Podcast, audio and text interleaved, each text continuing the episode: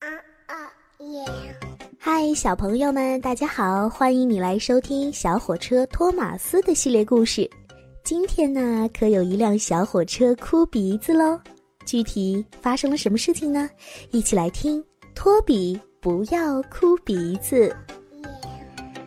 多多岛的春天来了，小火车们在温暖的阳光下努力的工作。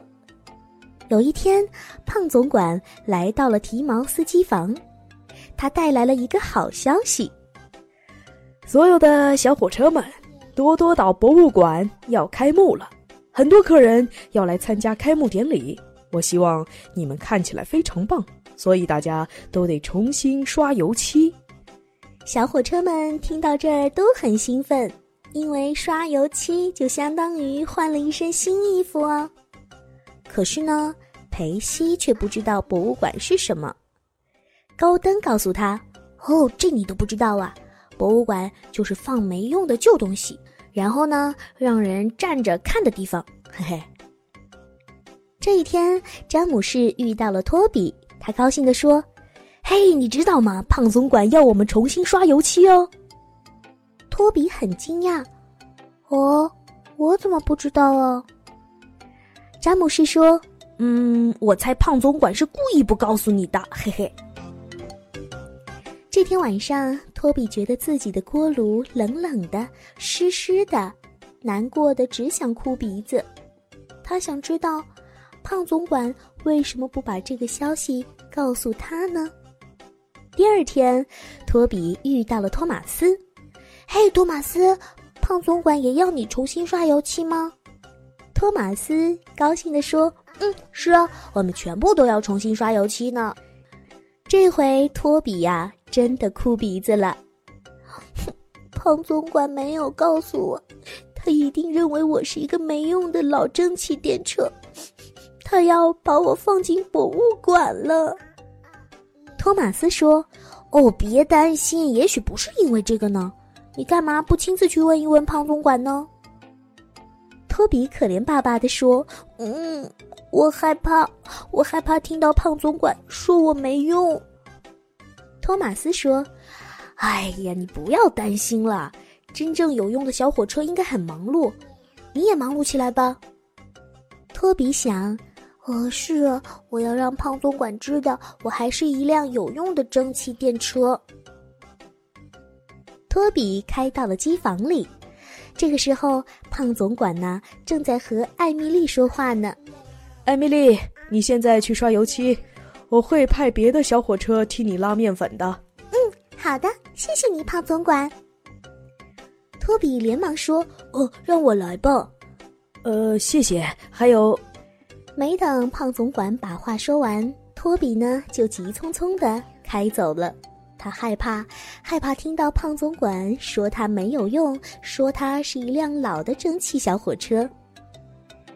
就这样，托比帮艾米丽把面粉送到了码头，胖总管也在那里。他大声的喊：“嘿，托比！”可是托比头也不回的飞快的开走了。这个行为让胖总管很奇怪。这一天，当托马斯去刷油漆的时候，托比辛苦地替他拉安妮和克拉贝尔；当工人们把詹姆士刷得帅气又闪亮的时候，托比呢，正在煤场替他拉煤，弄得一脸都是黑乎乎的。当裴西被刷得干干净净的时候，托比在山里替他拉石头，弄得浑身都是脏兮兮的。突然，托比看见了胖总管，他急忙跑进了一条支线里。哎呀，这下好了，他一不小心一头撞上了堆在铁轨上的一块大石头，砰的一声，托比的排障器撞坏了。胖总管急忙赶过来，他说：“托比，干什么呢？你干什么一整天都躲着我呀？”托比难过的说：“我。”我不想被你放进博物馆。胖总管奇怪的说：“啊，谁说我要把你放进博物馆了？我呀，要给你一个特别的任务，就是去接客人们来参加典礼。”托比终于开心的笑了。啊，真的吗？托比被修好了，而且呀，还被擦得闪闪发亮。他想，要是自己主动一点，早一些去问胖总管就好了。看来难过的时候呀，还是要说出来的，也许事情没有那么糟糕呢。